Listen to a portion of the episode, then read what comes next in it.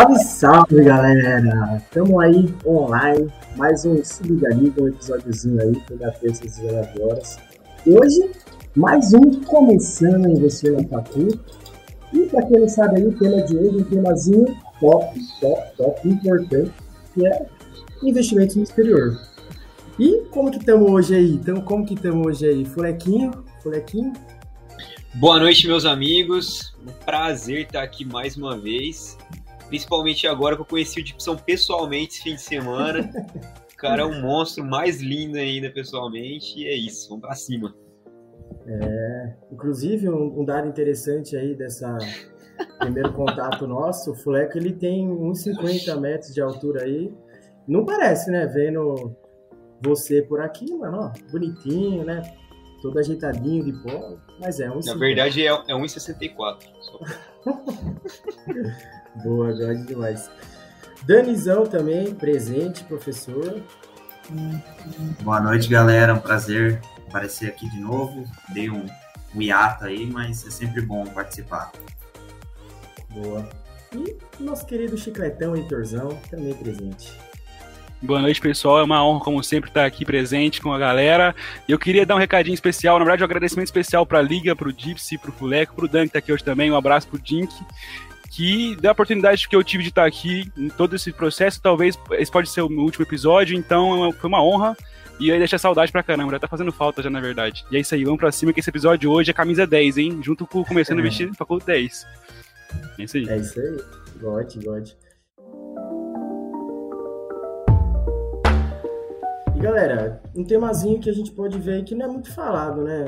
A gente percebe aí que a galera não, não fala muito disso, né? Como que a gente começa a investir lá nos Estados Unidos, lá fora, em país desenvolvido, emergente. Mas por que, que a gente deveria investir? Por que, que a gente deve destinar uma parte da nossa carteira para investir no exterior? Alguém quer comentar, passar um pouquinho da, do que acha, da visão? Quem começa? Quer lançar a brava, Dani? Cada vez, mano. Cada é. vez. Vamos com calma, vamos com calma. Vamos com calma. Não, então vamos lá. Eu acho que o primeiro ponto aí é a gente se expor ao mundo na questão das moedas, né? Porque como a gente vê, acho que nos últimos dois anos aí, tudo aumenta de preço, parece que é só culpa nossa, mas se você vê o câmbio, a nossa moeda que perdeu valor, né? Não foram as coisas, não, foi só, só as coisas subindo de preço, né? A gente também teve a nossa moeda perdendo valor, e isso é uma tendência, assim, do nosso país, nossa inflação geralmente é acima da, da inflação do dólar, então, ao longo do tempo, é, é uma constante de que a nossa moeda vai ficar menos valorizada perto da deles. Então, tendo a sua carteira parcialmente dividida aí entre Brasil, Estados Unidos, pode até ter outros países, você acaba conseguindo se proteger desse efeito, né? Pelo menos parcialmente. Além disso, né, eu acho que é um, dado muito importante de a gente ressaltar aqui, se a gente parar para olhar a contribuição das, das dos países né, para a Bolsa de Valores, a gente percebe que a Bolsa de Valores americana, nos Estados Unidos, detém mais ou menos 50% de todo o valor é, capitalizado né, que roda no mundo. Ou seja, contrapartida do Brasil está ali na casa do 1%, 1,3%, né, dados de 2018, mas ainda não deve estar tão diferente assim. Pô, cara, pensar que você vai manter seu capital investido só no 1,3% de toda a bolsa mundial é um pouco preocupante, né? É muito importante a gente expor o capital para o mundo inteiro. Isso abre horizontes pra caramba pra gente, né, velho? Então, pra mim também é importante esse ponto. Com certeza, mano. É você falou um bagulho bem da hora, porque esse dado, quando você olha, você fala, caraca, né, velho? Tipo, metade da economia do mundo é nos Estados Unidos, a gente tá em 1% da economia do mundo e, e a gente só investe aqui, né? A maioria dos E tá tudo bem. É, Ninguém tá fala bem, nisso. Mas, mas é, Cara, até... é, um dado interessante, né, velho? Hum. Até pensando que as principais empresas que a gente consome no dia a dia estão na Bolsa Americana, né, velho? Exato. Quem que, a gente acorda, já abre o WhatsApp, já pula pro Instagram, já pega um celular de uma marca ali da Apple, por exemplo. Uhum. E é uma coisa que os caras batem muito na tecla, né? A gente usa N marcas no dia a dia, mas a gente não investe nelas. É foda é. isso. E só voltando é, por conta da desvalorização, o real foi a 16 moeda que mais valorizou no mundo inteiro, velho. Para pra pensar, tipo. Tá alarmante, né? É preocupante demais, né? Pensar que se eu tivesse colocado seu capital em dólar, né? Você poderia ter ganhado uma grana, na verdade, uma boa grana. Que é uma, dos, Deixa, uma das vantagens. de perder. Né? É. Pelo menos, pelo menos. Isso contando que o, o, ativo não valorizou em nada. Você só comprou dólar, né? só isso você já, você já dá uma empatada, pelo menos, né? É muito importante de fato. E nessa questão que o Dequinho falou, também tem a questão que tem uns setores que a gente nem tem na nossa bolsa, né? Por exemplo, aqui no Brasil a gente tem commodities muito forte, competitivo mundialmente, tem empresas de varejo muito boas, tem a VEG, que é industrial, mas assim, setor de tecnologia, aqui você tem local web positivo e acabou. É, lá nos Estados Unidos tem é, Apple, Alphabet, Microsoft, né? tudo, né? Então tem setores também é. que você não consegue nem investir aqui. Então tem a questão da diversificação também, não só de, da questão do dólar com real, mas tem é, setores que você não conseguiria investir daqui. Exato. É interessante é um pensar, né? Muito legal, velho, porque assim, você investir fora é uma forma de diversificação muito boa, porque você está investindo numa economia diferente, com setores diferentes, até que o Dani comentou agora, e você está investindo numa moeda diferente da sua. Então você acaba diminuindo o seu risco, né? Você acaba tendo uma carteira aí, digamos, entre aspas, mais segura, né?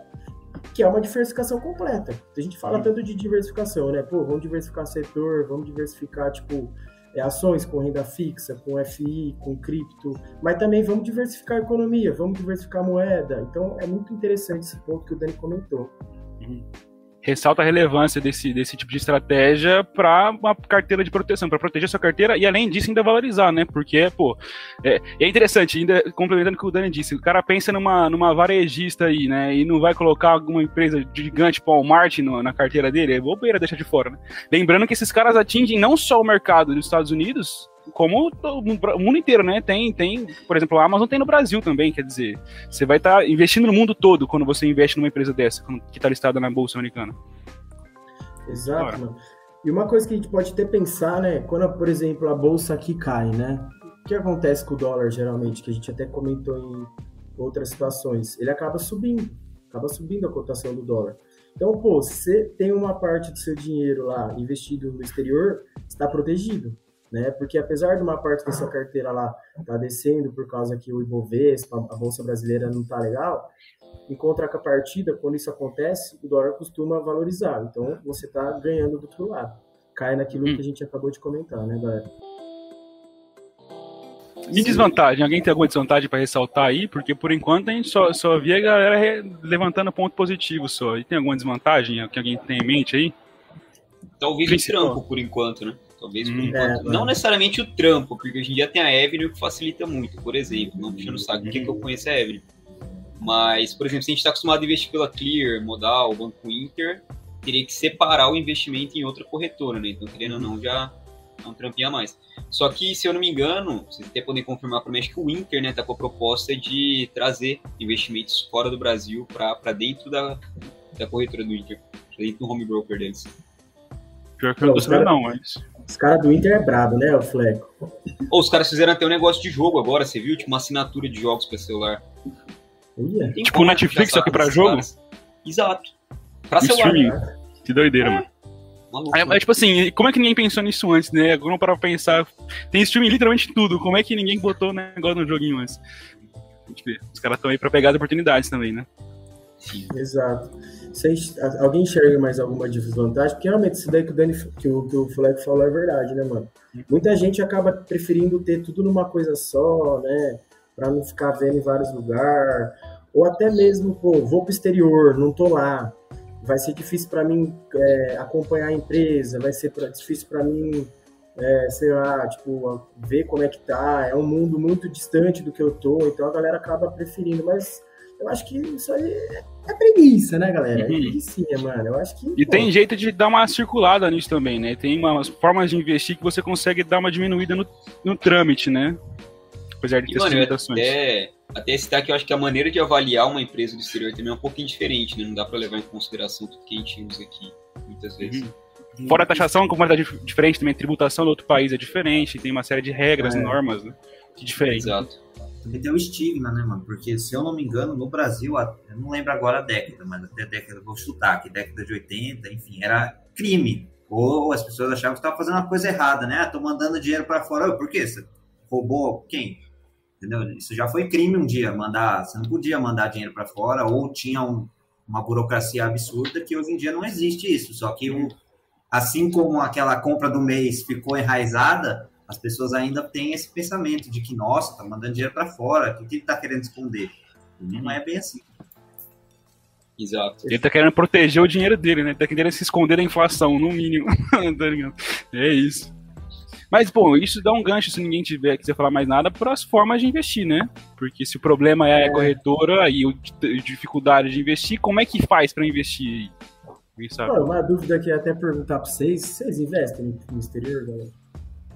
Eu, eu tenho meu IPO, eu tenho aquela minha BDRzinha dando Bank, né? Então, quer dizer, invisto, com certeza. Eu posso dizer aqui com meu monóculo, né? Hum, eu invisto aqui, não. É, mas é, o máximo que eu né? faço. Já é, é o começo. É. O importante é começar, né, velho? Uhum. Mais tarde do que nunca. Né? Exatamente. Ah, falando de mim, é... eu tenho indiretamente, né? Tenho o ETF, o IVVB11.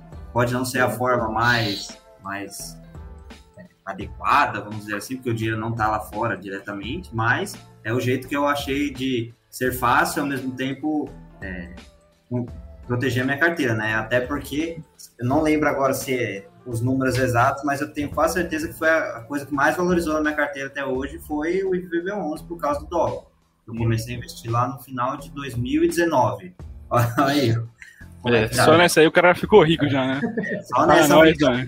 tudo que caiu a carteira já compensou, entendeu? Então aquela questão do risco lá do DIPS está aprovado matematicamente que é real. Ó que God, mano, exemplo prático aqui do Dani. Cara, e eu fiz conta na Avenue justamente porque eu queria investir em cannabis na época. Eu tava pesquisando os ETFs de cannabis, estava nessa vibe desses investimentos um pouco mais alternativos. Só que, no final das contas, acabei não investindo e só fiz a conta, né? E você, Tipsão? Então, cara, eu estudei tanto, mais tanto para investir no exterior, mas ainda não, não, não, investi, ainda não tô certo o que, que eu vou fazer. Então, tô definindo minha estratégia e aí sim eu vou, vou começar. Mas tem que começar, né? É o que a gente tá comentando, velho. O que eu achei interessante né? que o, que o Davizão falou aí da questão que ele não entrou no, no ETF, você não entrou por quê, mano? É porque agora eu tava pensando numa, numa, desvantagem, talvez o preço do dólar seja uma desvantagem, né? Porque pra você, se você tiver que comprar uma ação em dólar, cada dólar custa 5,60, quer dizer, seu real tá bem desvalorizado. Apesar de eu ter, já ter escutado muito cara falando que não tem hora, melhor hora, né? Não tem como você esperar o é. um melhor momento para você comprar, isso dá um friozinho na barriga, né? Pensa quando você converte o dinheiro direto, né?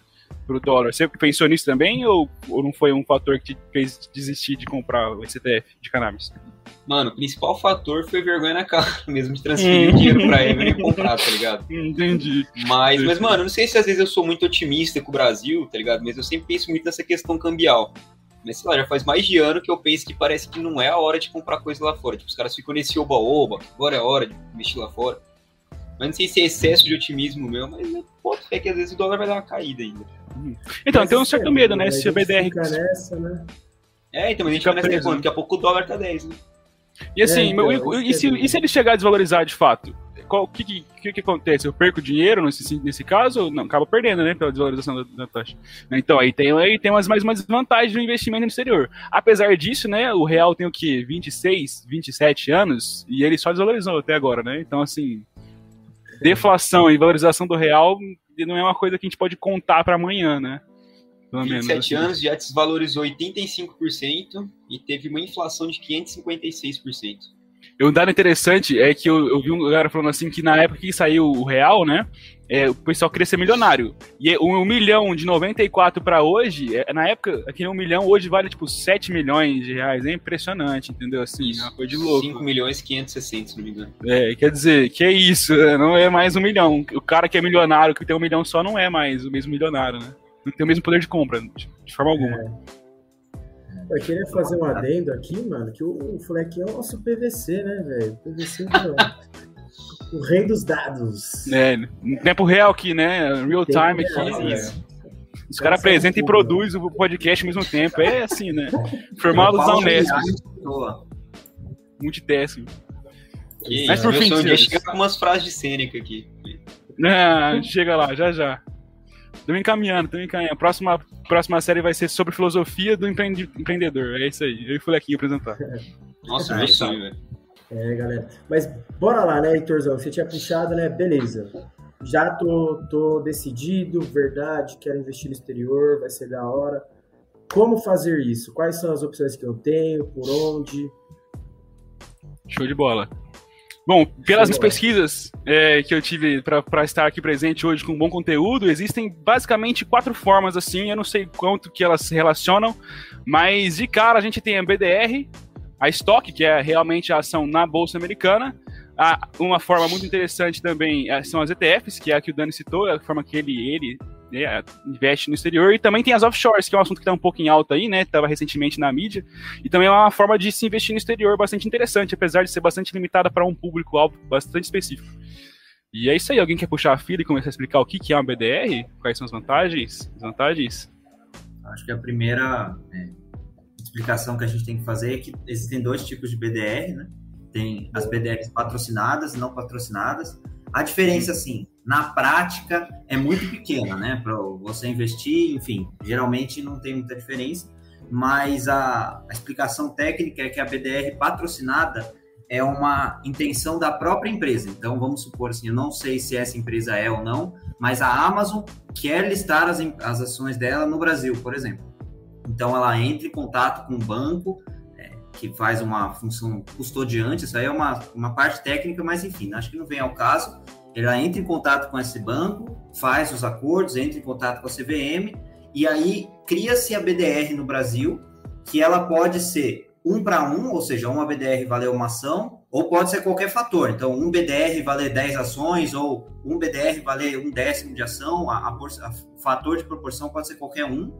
E aí, eles, quando você compra uma BDR, esse banco, ele compra uma ação lá nos Estados Unidos e fica com a guarda. Então, mais ou menos é você manter a ação lá nos Estados Unidos, só que de dentro do Brasil. Então, essa compra você faz na sua própria corretora aqui no Brasil, o ativo vai estar listado em real, só que ele varia com dólar. Então, todo dia, por exemplo, a ação da Amazon custa 10 dólares. Então, a, hoje, vamos supor, o dólar está 5,50, vai aparecer lá que a sua ação está valendo 55 reais.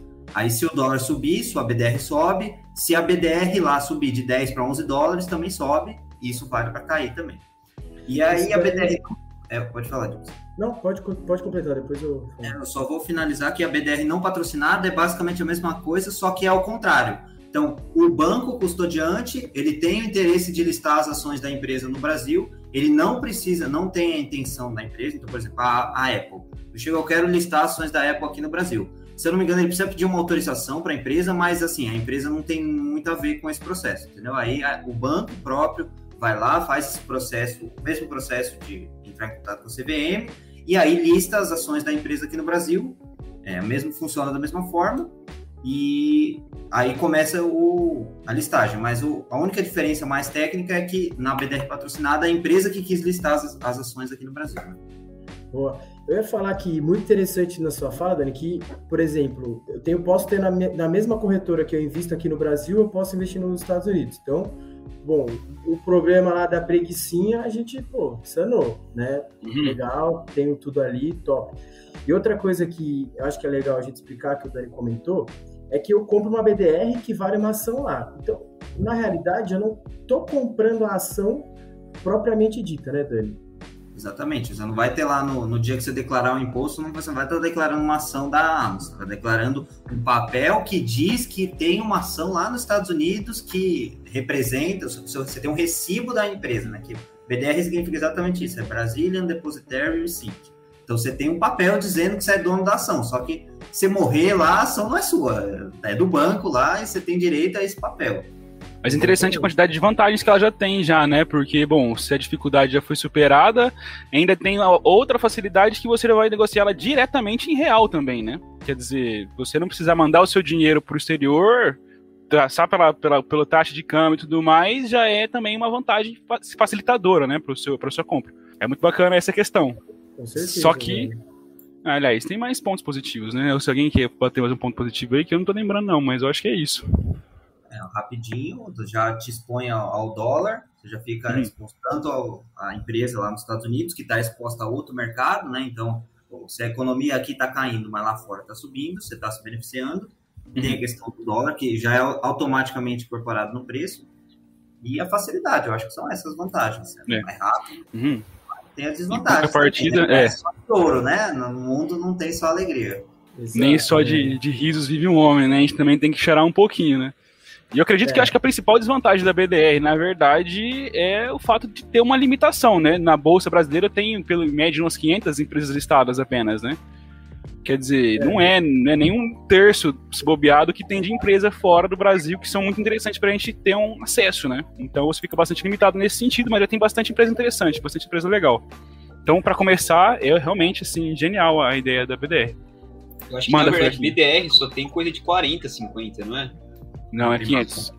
É 500? Confia no pai. É, eu, eu, eu, me surpreendi também quando eles falaram esse dado pra 500. mim. Mas assim, né? É, eu acho que a própria Avenue tem, tem eu acho que canta 3 mil, né? Uma coisa assim. É, quer mano, dizer, é ridículo. Não tem comparação. É difícil. É. Só que além disso, além de desvantagem da quantidade de, de, de ativos que você vai poder ter contato, né? A questão de ter um intermediário também é um pouquinho problemática, né? Porque se tem intermediário, tem taxa, né? Você vai ter que pagar uma taxazinha pro branco aí, porque não vai ficar barato, não tem benfeitor, né? O banco não quer fazer essa bondade para você de graça, você tem que pagar uma taxinha. E também e também tem a questão de ele não estar tá diretamente dolarizado, né? De fato. Quer dizer, você, a variação desse, desse, do câmbio não vai atingir diretamente sua BDR do outro lado, na outra ponta. Você ainda vai receber em real, né? Então, assim, existe essa complicação. Eu não sei explicar exatamente qual que é o grande problema, né, desse, desse, desse risco, mas ele é um problema também. Ele não está diretamente dolarizado nos termos originais da palavra. Para isso acontecer, você tem que realmente comprar uma ação numa corretora fora do Brasil.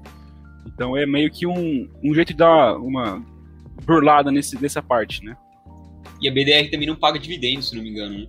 É, então, já foi citado. Na verdade, paga, mano. Paga, paga? mas ele cobra uma taxinha. É, depende Exato. do BDR, na verdade. Na verdade, depende. Tem alguns que não pagam mesmo, mas você sempre vai ter que pagar uma taxa. Uhum. É, então, ou seja, lá nos Estados Unidos a empresa é taxada. A gente não tem aqui no Brasil. É, os dividendos não são tributados, lá nos Estados Unidos é. Então você imagina, vai ser tributado e vai chegar aqui no Brasil, você não vai pagar uma taxa para o banco, ou seja, você vai levar duas vezes é. a tributação. Exatamente. Eu peguei aqui nos dados, a gente tem um imposto de 15% sobre o lucro, lucro numa BDR e 5% dos dividendos são retidos, né? Então, assim, realmente, você tem, você tem essa, essa questãozinha. É, isso é uma coisa interessante de se analisar na BDR, né? Essas tributações que quando você, para o investidor que é pequeno, não é tão uhum. significativo, uhum. mas quando você acaba tendo já um, um valor grande em uhum. BDR, outro investidor é, de intermediário, né? valor, né? né? Tipo, para ele faz diferença. Então, às vezes, compensa ele já ir para o lado de abrir uma conta numa corretora é. e investir por fora. Mas eu queria falar duas coisas da BDR que é legal da gente saber, que é um investimento muito recente, né? É, antes era um investimento só para investidores qualificados, né? O termo que fala, galera. Que é mais de 100 mil, né? Eu acho que é, é mais de um milhão. Um milhão, né? Vixe, Maria. Então, é, é uma coisa muito nova, muito recente e que é bem legal, né? Pô, posso comprar a Amazon aí tranquilamente hoje, qualquer tipo de investidor. E outra coisa que é legal, que antes a gente tinha um problema muito grande com questão de liquidez das BDRs, né? É muito difícil para você comprar, é muito difícil para você vender. E hoje a gente tem os. Como chama mesmo? Esqueci os. É, marketplacers? Não é, lembro. Market makers, se não me engano. Market makers, exatamente. Que eles dão liquidez para BDR. Então, se você um dia foi comprar e ficou meio assim por causa da liquidez, pode comprar tranquilo, que eles dão a liquidez pro mercado e você vai conseguir comprar e vender a hora que você quiser. Então, acho que são pontos bem legais a gente falar, né, um pouquinho da história aí, um pouquinho por trás. Uhum. Não contexto, e é um né? investimento né? top, né, velho? Tem uma nossa BDRzinha aí do Nubank. Uhum, uhum, pô, então, é isso, né? Pegou. Eu acho que é importante ressaltar um ponto que o Heitor falou da desvantagem, né? Que ele não uhum. soube é, completar, da questão que você não está dolarizando seu dinheiro de verdade, né? Você pode pensar assim, ah, eu vou comprar a BDR. Se o Brasil, sei lá, o dólar explodir for para 20, tudo bem, minha BDR valoriza, tá tudo certo. Só que tem o, o risco, né? Que a gente chama né, do, do risco Brasil, o risco país, que é o seguinte se acontece a mesma coisa que aconteceu na Argentina aqui no Brasil, é, dá uma crise absurda, hiperinflação, aí o governo desesperado que a galera tá tirando dinheiro do, do país, o que, que eles fazem? Ah, não, agora só pode vender 200, é, só pode converter 200 dólares por, não sei se é por dia, não lembro agora qual foi a legislação lá que eles implantaram. Então você imagina, você tem o BDR, você fala, ah, o dólar explodiu para 50 reais o dólar, beleza, meu BDR vai explodir, eu vendo, aí eu vou ter sei lá, um milhão de reais, tô tranquilo. Só que aí você vai tentar converter de real para qualquer outra moeda, o governo fala, não, não, não, não, não, não pode. E aí? Não adianta você ter, senão você vai ser que nem lá na Venezuela, né? Que os caras é, chegam com milhões de, de, de, de, pesos lá, não lembro agora se é peso, bolívares, e não adianta nada, entendeu? Uhum. Então você tem que tomar cuidado com isso ele não fica realmente protegido, né? Totalmente protegido, só tirando ele realmente do Brasil. É interessante também, você falou disso agora da hiperinflação. Meu avô estava contando para mim que quando ele comprou o terreno dessa casa que eu tô agora, é, ele comprou em dólar. Porque comprar em cruzado simplesmente não tinha condições, tá ligado? Imagina quanto é que ia dar, isso ia dar uns bilhão, tá ligado? Não ia, não ia rolar. A inflação era ridícula por, por, por mês. Então é aí, ó, se tivesse em dólar, tava protegido, tá vendo? Os caras trocavam terreno em dólar, porque não, em cruzado não rolava. É, inclusive na, na, Argentina eles já estão fazendo boa parte das trocas financeiras lá em dólar já. Boa Quer dizer, os caras destruíram a moeda, né? Isso é um problema seríssimo. Entra nas concorrências de crise aí que bola de neve, né? Cara, engraçado é. você pensar, tipo, uns 10 anos atrás, a Argentina era um país considerado um país bom, tá ligado? Tipo, era um país feliz. Então, é, é, esse que é o problema do risco para país, né? Para virar a chave, entra um, um, um, governo com ideal político diferente, os caras já muda tudo, até não tem como você virar o carro, né, para sair. E o que eu vi o Charles falando é o seguinte: tá, você tem um monte de dinheiro em BDR. Agora você vai sair do Brasil porque o Brasil quebrou. O seu dinheiro tá em BDR, parceiro. Você não vai tirar o seu dinheiro do BDR, entendeu? Não tá fora do Brasil, ele ainda tá no Brasil, ele vai ter que passar por aqui dentro. Se tivesse limitação é. do, do dólar, por exemplo, igual na Argentina, se não for pior, quer dizer, se dançou. Ou seja, uma forma. É uma, uma grande desvantagem da BDR, apesar de que né, teria que contar que o Brasil estaria caminhando a passos largos para o fim da economia. Né? A gente torce então, para que isso não aconteça. Né? Isso é a gente não tá nesse cenário ainda. Mano, que, tipo, tudo, todo investimento, velho, nunca vai ter só vantagem, né? Então, assim. É. É, e é muito individual a escolha, velho. Então, você tem que sentar e realmente ver o que você quer e o que é mais vantajoso para você, certo? Bora pro próximo? Já conheceu um pouquinho da Bora. BDR, agora vamos para o que de fato interessa, né? Eu quero comprar, mano, eu quero lá fora e vou comprar a Apple, velho. Diretamente lá na fonte, hum. que são as famosas stocks. Tem bastante vídeo no YouTube, né? Ações, é, BDR versus stocks, o que é mais vantajoso e tal. E, cara, começa já, vou começar já falando eu um ponto super positivo, que é a variedade, velho. Né? Pô, mano, você tem muito mais variedade, você pode inclusive investir em coisa na China, em coisa em países desenvolvidos, né? Então assim, mano, você tem uma variedade imensa para você escolher e para você montar a sua carteira, certo? Coisa que aqui as BDRs elas são limitadas, né? Muito. É. Alguém quer comentar mais uma? Cada um vai uma aí, bora. Eu acho engraçado também, só, só complementando a sua, né? Que tipo, se você olhar pra, no seu entorno, tudo que você olhar vai ter ação nos Estados Unidos. Então, é. sei lá, o seu, seu celular é Apple, vai ter. É, o seu processador é NVIDIA, tem lá. Até aquele bagulhinho, eu vi recentemente o vídeo do Asvid, aquele WD-40 lá para você passar nas portas, até aquilo lá tem você comprar também. Então, é muito legal isso tudo tá lá, entendeu? Aqui uhum. a gente tem uma certa quantidade de empresas, mas o grande, como o Heitor falou, né? 50% da, do dinheiro gira lá, né? Naquela bolsa. Então. É, no plano da Oi não tá lá, né? Mas beleza. ah, por que será, né? Brincadeira, não boa. Oi, ó, gente fica aqui, né? É, não, brincadeira, é. plano da Oi eu não tenho, não. É. Só assim. Não, mas por que, né? Por que será? Enfim. Eu acho que só seguindo o DIPS, né, uma outra vantagem é aquela, né, oposta ao BDR, lá o seu ativo é dolarizado mesmo, então ele é cotado em dólar, se você vender, você recebe dólares na sua conta, é, o dividendo em dólar cai na sua conta, então tem todas aquelas que são desvantagens na BDR, né, na, na, na investindo diretamente você tem a vantagem, né? É. Você se torna literalmente um investidor internacional, né? É, é isso aí. Exatamente. É diferente, né? É diferente. Uhum. Mas já dá pra usar um monóculo. Coisa... Já, pô, você pode chegar falando, galera, agora, agora eu tenho uma esquece, parte esquece. De, de Apple, velho. Sou... É, é mas assim, outra coisa legal da gente falar é da tributação, né, velho? É, uhum. Por estar tá investindo diretamente, a gente acaba tendo menos tributação, né? Até porque a gente está sujeito, se eu não me engano, à regulamentação de lá, né? Uhum. Sim, que tem umas partes interessantes e outras nem tanto, né? É, então, aí que, aí que cabe você sentar e ver, tipo, mano, o uhum. que, que eu tenho de tributação em BDR? O que, que eu tenho de tributação lá fora? O que, que é Depende mais do seu vantajoso? contexto, Qual que é né? meu objetivo? Tô pensando a longo prazo? Tô pensando a, a curto prazo? Então, velho, tudo, tudo vai, vai entrar e vai ser decisivo na sua decisão, né? Uhum. Sim, E lá- tem mais no alguma vantagem? É, aqui no Brasil, só falando o número, né? Que ações você vende até 20 mil reais por mês, você não paga imposto de renda, se você tiver lucro. Lá é 35 mil reais. Então você tem que fazer a conta, né? Mais o dólar. Mas se você vender menos de 35 mil reais, você não paga imposto de renda sobre o, o ganho de capital, né?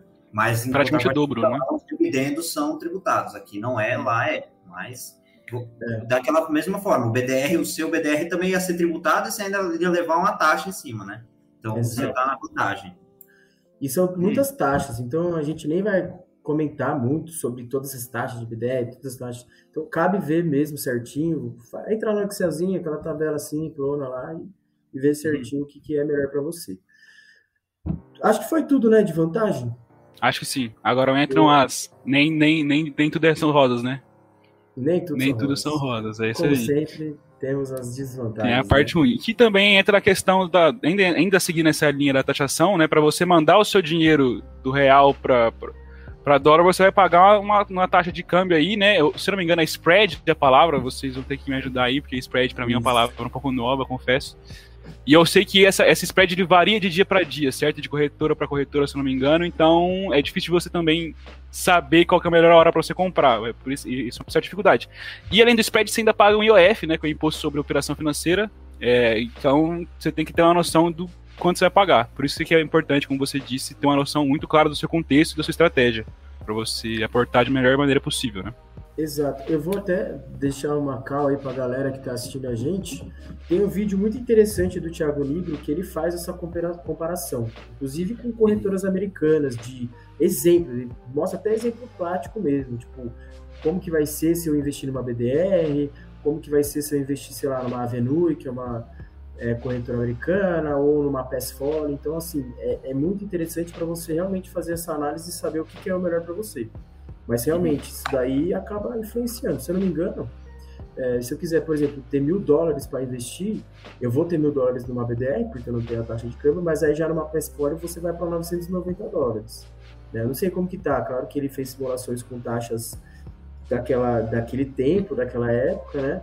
Mas só para ter uma noção, que você acaba perdendo um pouco. Só que você tem que ver se, se, se, se o que você perde nesse, nessa troca né, de moeda não vai ser maior ou menor do que as tributações que você tem numa BDR. Então, tipo, é uma coisa muito complexa, né, galera?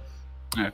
É Tem que simular, né, assim, cara? Tem que criar É, uma planilha jeito. Excel e simular as questões, os, os juros aí, pra ver qual que é o melhor sentido, o que, mais faz, o que mais faz sentido pra você, né? Vocês estão pensando em mais alguma desvantagem, senhores? Porque eu quero falar da tributação do, da herança, porque eu vou fazer um link pra próxima já, então... Pode, pode. Tem alguma- Chega junto. Seguindo nas vantagens das estoques, ainda dentro da questão de tributação, a gente tem que lembrar que as leis de tributação de heranças, grandes heranças, né, acima de 60 mil dólares, são bem complicadas. Eu não tenho certeza da porcentagem, mas eu sei que ela é bem alta e a ponto de ser completamente desinteressante você deixar o seu dinheiro lá dentro. Então, para quem tem grandes fortunas, de fato, né, uma, gira uma quantidade de dinheiro muito grande e se preocupa em perder, sei lá, 40% desse dinheiro para tributos de, de herança, offshore seria uma boa estratégia para você conseguir investir no exterior. Porque você, basicamente, né, dando uma pincelada no que é a offshore, que é um terceiro método que a gente tem aqui de investimento no exterior, é basicamente você criar uma empresa em um paraíso fiscal ali, onde você vai ter muita vantagem de isenção de impostos, e essa empresa vai fazer os investimentos para você dentro de bolsas no exterior, né, no fora, ao redor do mundo. A grande dificuldade que tem essa questão da offshore é que realmente é uma abertura de uma empresa, então tem custos, né, para você manter essa empresa aberta. Ou seja, só faz sentido de fato para quem tem a preocupação de uma fortuna muito alta que vai sofrer com altas taxações de herança, por exemplo. É, e também é mais interessante por estar no paraíso fiscal porque as tributações são mais leves ainda, né, do que os Estados Unidos, do que o Brasil.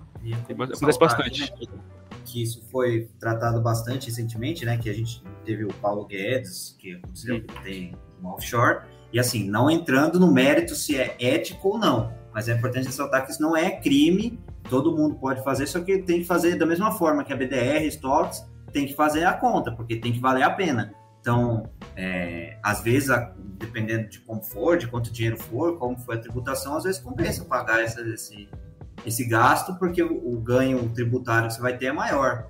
Você, você, vai ter vantagem, né? Mas não é ilegal nem nada disso, não é obscuro, só é um pouco mais caro, né? Então, provavelmente para valer a pena, você tem que ter uma grana um pouco mais robusta que a gente, né?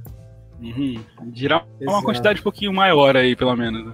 Uns 10% só, acho que. É. A gente chega lá, daqui a pouco a gente alcança. E mais alguma coisa, galera? Vocês querem falar? Flequinho aí? Acho que agora a gente pode falar plenamente com tudo que disseram. O que, Dani? A gente pode falar dos mais legais de todos, né? Que é o, o mais fácil, que é mais são os fácil, ETFs, né? Os ETFs. Exato. Inclusive, Danizão já bonado desde 2019 aí, velho. Mas assim, Cara, já deve ser milionário hoje em dia, já certeza. Nossa, que isso? É louco. Só na porcentagem, né? O ganho ali percentual tá alto, mas o valor.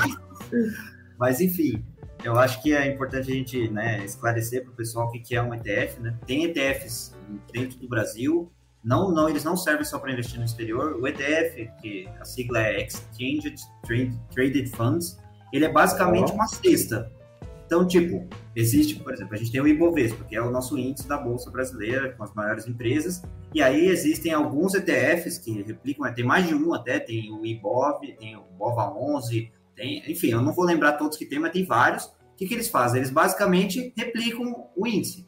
Então, se você comprar um papel do, do índice, do, do Bova 11, você vai ter pequenas fraçõezinhas de todas aquelas empresas que estão no, no Ibovespa. Ele é um fundo que negocia em bolsa, ele pega todo esse dinheiro e compra exatamente com a mesma proporção do índice.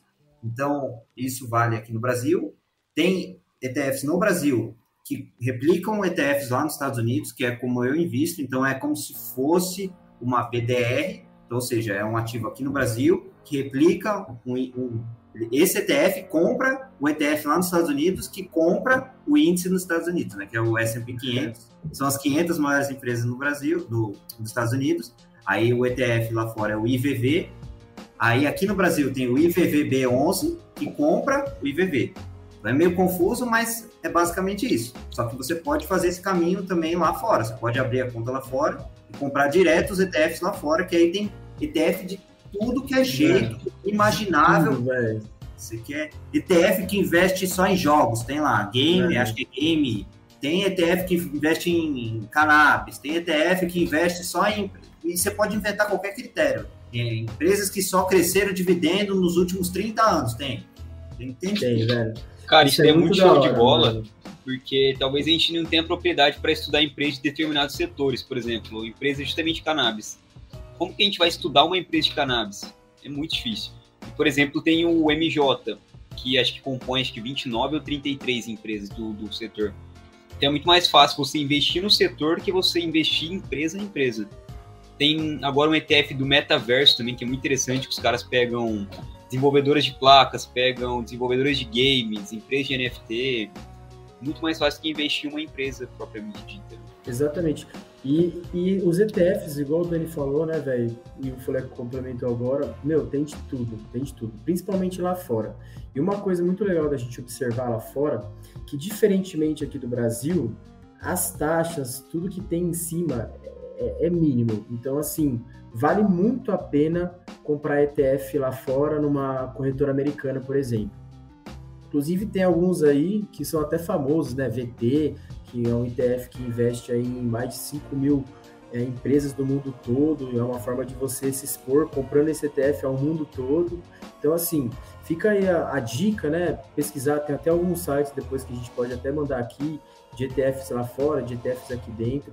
Mas é muito legal essa forma de investimento, justamente por, mano, vou saber qual é a empresa de maconha? Não, velho, mas, pô, tem um, um, um, ETF que tem várias empresas e alguém gera aquilo ali, sabe o que está fazendo, então vale a pena. E volta naquilo que a gente comentou também, né? O que, que é mais, o que, que é, é, mais vantajoso? Eu comprar direto talvez um Google ou talvez comprar um IVV é, e ter Google e muito mais coisa? Vai muito de você, né? E tem aquela coisa, Google caiu hoje, mas eu tenho o IVV, pô, será que outras empresas subiram mais e eu fechei no positivo? Tem tudo isso, né? Eu não sei nem se o Google tá no IVV, para ser sincero, tá? Boa, Dani. Mas Mano, é muita coisa, né, galera, para levar em conta. Mas é mais uma opção aí, né? BTR, stocks, offshore e ETFs. E só um, um outro ponto positivo para os ETFs, né? Tem um, um livro muito legal para quem quer empreender, investir e tal. A grande parte dele, né, está relacionado ao mercado americano, mas essa parte é muito interessante, que ele é investindo em ações para o longo prazo, do Jeremy Siegel. E ele mostra um estudo que não me lembro agora a porcentagem, tá? Mas eu vou chutar. É uns 80%, 85% dos gestores de fundo não conseguem bater o índice, o S&P 500. Por quê? Porque eles ficam lá movimentando a carteira loucamente para tentar é, ganhar do mercado, pagam taxa. Aí, além disso, os próprios fundos têm taxa de administração, taxa de performance. Então, 90, vamos supor que 90% arredondando não bate o mercado. Então, para você que é um investidor que vai enfim, em vez de investir no fundo que o cara vai ficar tentando ganhar para você, se você vai gastar com taxa, vale mais a pena você comprar o ETF, que vai ficar igual o índice, pagar a, a, taxa de administração do IVV lá nos Estados Unidos, se eu não me engano, é 0,03 ao ano, é ridículo de barato, e você vai estar tá ganhando de 90% dos caras lá do mercado financeiro é. que fica o dia inteiro batendo gráfico e, e o caramba, estudando empresa, porque os caras pagam taxa e você não. Exato. Então, e legal você ter falado isso, Dani, porque às vezes pode gerar dúvida, né? Pô, mas qual que é a diferença do ETF de um fundo, então, né? Justamente isso, velho. No ETF você é obrigado a seguir aquilo que você está sendo proposto, né, Dani? Já o fundo... Acho que, se não me engano, até um robô, assim, deve, deve ter gente para dar uma conferida se está tudo certo, mas é um programa. Ele, aí Exato. a cada tanto tempo ele vai lá e atualiza. O índice atualiza, ele atualiza também, pronto, fica lá. Exatamente. E aí, no fundo, o cara acaba gerindo da maneira que ele quiser, fazendo aportes da maneira que ele quiser. Claro que ele tem algumas regras, mas ele é muito mais livre para poder investir onde ele quer. E é bem interessante isso daí, Dani, que você colocou, mano, essa diferencinha aí. Isso. Mas alguém quer comentar mais alguma coisa sobre isso daí? Acho que é isso, né, mano? Comece, né? Abre a conta, que nem o Fulequinho, é, né? Vamos começar aí. Ou então. Pelo menos isso. É, ou então escolha aqui no Brasil, né? Se não quer começar lá direto.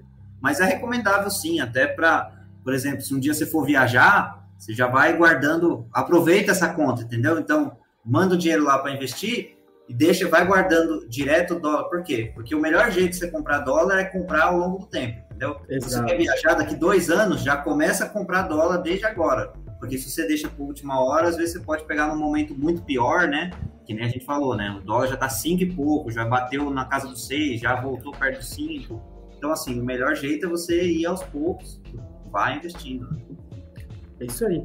E até aproveitando, né? Lógico, não existe certo e errado, cada um, para cada um vai ser melhor uma coisa, mas queria que vocês falassem aí, quais que vocês é, se é, vem fazendo, ou seria melhor, sei lá. Do NTF, né, pelo jeito. É, eu já falei, por enquanto, assim, pelo tempo que eu tenho para estudar, enfim, eu acho que é a melhor forma, para mim, mais confortável. Quem sabe um dia, assim, quando eu tiver já com os meus 50 anos, já vivendo de renda e com paciência para ficar só fazendo isso, que eu gosto, mas, assim, por enquanto, hoje em dia, eu não tenho tempo como a gente falou, tem mais de 3 mil empresas lá fora. Imagina você ficar procurando, enfim, é. você vai sua vida inteira lá, né? Então eu acho que para mim, por enquanto, é o mais confortável investir em ETF aqui no Brasil. Mas não, não, não. nego né, que eu tenho a desvantagem de estar no real só. Concordo plenamente com o Dani, principalmente talvez ETFs mais voltados para tecnologia, porque os caras estão conseguindo cada vez mais maximizar o lucro, por exemplo. Empresas como Facebook, como Google, os caras cada vez mais cortam custos e aumentam o lucro e os caras estão em todo lugar. Revolucionam, né? Revolucionando tudo aí, né, exato. né, cara? Metaverso, pra cá. Você tá louco? Os caras tá vendo terreno, terreno online por 250 mil dólares. O que, que é isso, cara? Que absurdo. Né? É, é, literalmente os caras vendendo terreno de NFT, praticamente, né? Os caras fizeram um é, grande sim, NFT sim, em forma de terreno e venderam, né? Cara, falando nisso, aproveitando, vocês botam tanta fé no metaverso quanto o Oba-Oba que os caras estão fazendo ou não? Mas eu boto, velho. Eu, não tenho, eu não tenho opinião formada sobre ainda, pra ser sincero. É, assim, eu, é aquele lá, eu não aposto contra, entendeu? Eu posso é, não é. acreditar que não seja tudo isso, mas eu não aposto contra nunca. Nunca. Não, exato, mas eu tenho muito Eu sou um entusiasta, né? Eu, eu, eu, tenho uma, uma, Não sei se às vezes eu sou muito. Não sei. Mas eu não, acho que às vezes é uma puta de uma bolhona, tá ligado? Tipo, não sei. Porque, mano, a que ponto a humanidade chegou, tá botando milhão em terreno que não existe, tá ligado? ah, pelo amor de Deus. É, mano. Acho que mano, então, eu, eu, pra isso, tá ligado? Eu Igual tipo vender roupa de, de bonequinho de, de LOL e os caralho, tipo. Também funciona, cara, entendeu? Funciona. É, a gente entende a questão da bolha é realmente preocupante. Só que, pô, pensa, é, é, eu sou muito entusiasta de tecnologia, né, velho? Isso aí é o futuro, cara. Daqui a pouco a gente vai atender tudo para isso. As formas de serviço, o novo normal vem vindo aí, mudando tudo que a gente conhece. Pô. Os caras, apostar, apostar nisso, eu acho que é uma, eles apostarem nesse, nesse tipo de segmento aí, nesse tipo de, de, ideia, é apostar num futuro, tá ligado? Pode não ser o futuro que vai dar certo, mas é um futuro, entendeu? Então, por, só por isso já é interessante, na minha opinião, tá ligado? Não, eu concordo, sou muito é curioso. Mas eu sempre penso em tecnologias passadas que parece que ia estourar também, tipo TV 3D. Usar aqueles óculos, virou porra nenhuma. Óculos VR, quem que a gente conhece tem óculos VR hoje em dia? E teoricamente a gente já tem jogos nessa pegada e pouquíssimas então, pessoas têm, poucas pessoas se adaptaram. Mas é, né? Vamos aguardar é. aí, né? As próximas notícias, acompanhar como vai ser. Mas é um bagulho, Exato. mano, revolucionário, né? Bem da hora, velho. Bem da hora mesmo. E até aproveitando aí, eu vou um pouco na. Vou um pouco na. Eu sou do time, do time de ter, é, ter conta lá fora, mais do time que investe em ETF lá fora. Né? Fugindo um pouquinho de você. Não, rodando no ponto, né? É. Eu acho que é uma. Hum. uma é, aí você tá no melhor dos dois mundos, né? É. Exato. Exato. E o seu, Torzão? BDRzinha do Nubank, tá bom demais. Então, cara, pro meu perfil atual, eu fico mais em BDR pela questão da facilidade mesmo, né? Assim, eu me acabo me expondo aí, tendo acesso a novos ativos, mas sem ter que me preocupar muito com taxação, o que coisa de diferente tal. Ah, eu vou lá, abro corretora no aplicativo e compro BDR, sem crise, sem. É só pra sair do lugar mesmo, entendeu? É melhor do que é. não fazer nada. Então, assim, Exato, é mais por esse motivo. Isso é legal. Isso é muito inicial, começar, pô. Mano. O importante é investir de alguma forma, né, velho? Ter esse risco, mano investir lá fora, ter esse risco dólar, numa outra economia. E a gente está falando muito aqui dos Estados Unidos, né? Porque, pô, Estados Unidos é 50% do mundo, mas, cara, você tem uma. Você quer investir na China, tem ETF de China. Você quer investir, sei lá, mano, na Ásia, Rússia, mano, na Alemanha. Qualquer coisa você consegue fazer. Então, assim, mano, você tem um leque absurdo, velho. Um absurdo mesmo de é, opções e de investimento. Acho que é legal a gente falar sobre isso, porque tem muita gente que quer investir em China, né, mano? Hoje em Sim. dia, né? Uhum. Então, assim, é uma forma de você investir em China também, velho. Com se não me engano, teve uma queda enorme nesse ETF da China recentemente, desde o lançamento. É. Acho que é o China 11, É, mas é porque né? também os caras estão é passando por um monte de problema aí estrutural, né, cara? É, é, crise energética, é crise não sei o que, crise sanitária começou lá, puta maluco, é bolha imobiliária, é, assim, Sim. só desastre parece que acontece lá. Né? Crise no Porto, crise de não sei o que, é crise atrás de crise, não tem jeito não. É, mas assim, tudo é recuperável, eu acredito, né? Né? Sim. Então, então, mas aí entra nessa questão né? também. É, então, é, nadando contra a maré aí, todo mundo vendendo, tá na hora de aportar um pouquinho, né? E até uma e assim, pergunta que eu ia fazer, baseada nessa questão do de que estratégia, e que já até fazendo um ganchinho pro próximo episódio, e a boa. porcentagem do quanto que vocês vão querer colocar no teu capital, porque legal, é uma puta da oportunidade investir no exterior, mas o quanto do teu capital você está disposto a botar para fora? O que, que é interessante, né? O que, que, é mais legal fazer? 10%, 25%, 50%? Entendeu? E aí, e aí, qual, qual, quem dá mais? Já vou aproveitar, velho. Exato. Né, Fazer um deixozinho, né, mano? né, entendeu? Vem... Não vamos nem responder, então, né? Deixa. Deixa no ar, quem quiser saber. Terça que ah, vem. boa pergunta, pô. Horário, mano. E, velho, episódiozinho top, velho. Depois de, mano, nós passar por tudo, velho. A gente vai ter um episódio sobre como montar minha carteira, né? E, velho, já Bravo, adianta, né, mano. Não existe coisa certa, né, velho? Como uhum. que mercado financeiro. Então a gente vai discutir algumas formas, algumas coisas. Não percam, porque vai dar um norte legal de quanto investir no exterior, né? Uhum. É isso então, meus queridos. Alguém quer falar mais alguma coisa, complementar, algum comentário? Heitorzão aí quer mandar um abraço para alguém? Eu queria mandar um abraço aí para minha família, Queria agradecer aí ao professor, consegui, graças a Deus, conquistar os três pontos aí, graças a Deus, seguir no campeonato, forte, consegui seguir ganhando. Brincadeira, mas sério, pessoal, eu não sei se esse vai ser meu último episódio ressaltando esse, esse ponto, porque, né, os próximos capítulos dos próximos semestres e Covid, enfim, são muito incertos, então se for o caso de ser o último episódio, pô, uma honra imensa estar aqui, foi muito engrandecedor de diversas maneiras diferentes, assim, não sei nem por onde começar. Obrigado pela oportunidade de novo. E abraço, família. Foi um prazer imenso. E continua sendo, não, continua a torcida, espero que só cresça, na verdade. Isso aí, galera. Aí, fechou então? Beleza. Fechou, meus amigos. Valeu, galera. Valeu, Show. gente. Vou terminar agora o nosso querido, querido presida, né? Beijo a todos e, e... tchau. Tchau. Tchau.